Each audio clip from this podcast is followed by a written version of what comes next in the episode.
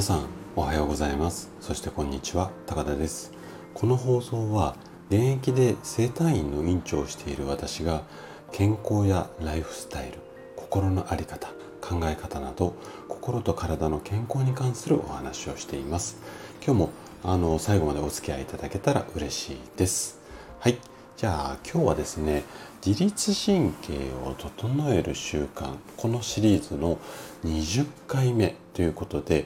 動かすと座る。この2つについてお話ししていきたいなというふうに思います。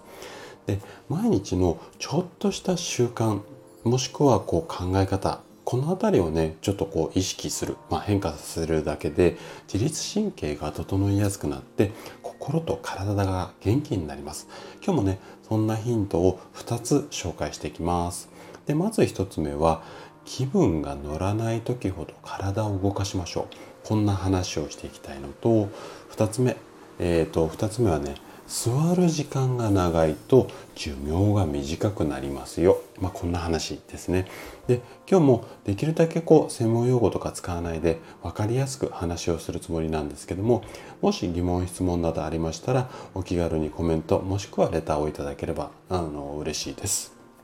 じゃあね、早速本題の方に入っていきましょう。まず1つ目の気分が乗らない時ほど体を動かしましょうこんな話からなんですけれども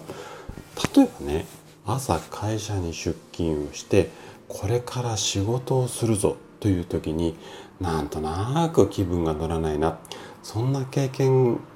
誰でもあると思うんですよ。私もまあ今でもそういう時たまにありますしあとサラリーマンの時には結構しょっちゅう朝からこうテンション上がんないっていう時も多かったんですけどもでねこんな気分の時の、うん、あなたの体もしくは人間の体とか気持ちっていうのはどういう風な状態っていうかこうやる気ないと困っちゃうじゃないですか仕事する時に。で皆さんどういう風にするかっていうと例えばですね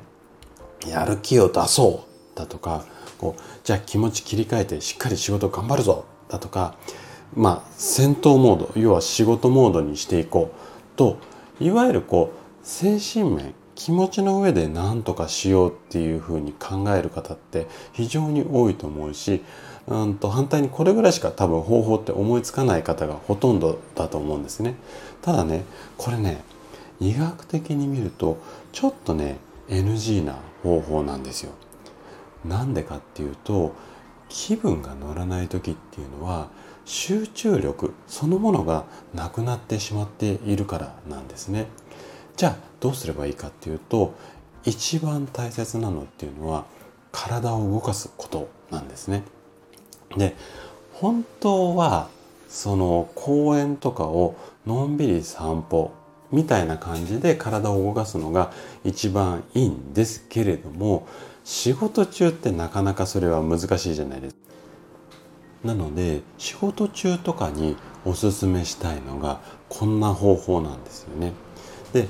例えばなんですけども、うんと会議なんかの資料それも、えっと、データの資料じゃなくて紙の資料もし必要ていうかあの使うようなシーンがあったらそういった紙の資料を揃えてみたりだとかあとは本棚本棚や引き出しこの辺りを整理したりとかあと溜まっていた領収書だとか、まあ、いろんな書類だとかをファイリングしたりだとか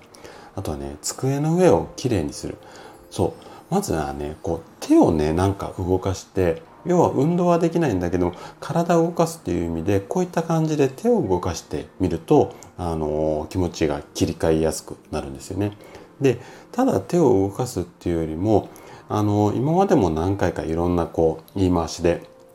説明をしてきたんですけども片付けをすると自律神経っていうのは整いやすくなるのでなので、えっと、こういった手を動かしたりとかあとは片付けですね。まあ、片付けだったら手動かすのも、うん、入ってるし、まあ、自律神経も整いやすくなるのでおそらく一石二鳥だと思うんですよね。でこうやって気分を切り替えてからそれから仕事に向かうこうすることによって効率が上がることっていうのは間違いないので是非ちょっとチャレンジしてみてくださいじゃあね続いて2つ目のヒントですで2つ目は座る時間が長いと寿命が短くなるよ、まあ、こんな話なんですけども。でねちょっとねこの座る時間と寿命の関係である研究データがあるんですけどもちょっとね聞くとびっくりするかもしれないんですがアメリカのがん協会がんはあの病気のがんですね。がん協会が発表した研究データなんですけどもどんな内容かっていうと1日に6時間以上座って過ごす人と3時間未満の人を比較しましたよと。で6時間以上の長く座っている人っていうのは男性で17%女性だと37%もがんのリスクが高くなる、まあ、こんな研究データがあるんですよね。でこの要因っていうのはちょっと詳しく説明するとこれだけで一本のあの放送になってしまうのでちょっとそこは置いといてこの研究データと自律神経この辺りがね大きく関わっているのでその辺りを今日ねちょっとあの軽く説明したいと思います。で長時間座り続けていると私たち人間の体っていうのはこんな風に変化してしまうんですね。えっと、座り続けることでまず血流が悪くなります。動かないので特に足の血行なんかが悪くなります。でそうすると血の流れが悪くなるので脳をはじめとする体全体に十分な栄養素っていうのが届かなくなるんですね。でその結果集中力が落ちてしまう。なので長生きするだけじゃなくっていつも元気で過ごしたいならこまめに動くようにしてみてください。で会社とかで理想のスタイルっていうのはこんなイメージです。例えば1時間に一度は席を立って休憩をしましょう。あとは休憩の時には外に出てビルの外ですねビルの外に出て空を見上げてみたいだとかあと簡単なストレッチを行ったりだとかあと大きく深呼吸をしてみたり、まあ、この辺りがおすすめなんですけれどもなかなか会社では難しいかもしれませんがまああの基本的にはこまめに動いたり要は席を立ってこまめに動いたり、まあ、呼吸を整えるまあ、で席立たなくても自分の席でも深呼吸なんかできたりしますのでこういう動いたり呼吸を整えたりすることを意識するだけで自律神経は安定してきます。なので例えばコピーを取ったりとか自分の飲むお茶を用意するこの辺りは、まあ、人にお願いしないでできるだけこう自分で動くようにする、まあ、この辺りをお勧めしたいなというふうに思います。はいということで今回は動かすと座るこの2つについてお話をさせていただきました。最後まで聞いていただいたあなたがですね自律神経を整える、まあ、こんな習慣を身につけることで快適な毎日を過ごせるようになります。今日の2つのヒントがあなたのお役に立てれば嬉しいです。それでは今日も素敵な一日をお過ごしください。最後まで聞いていただきありがとうございました。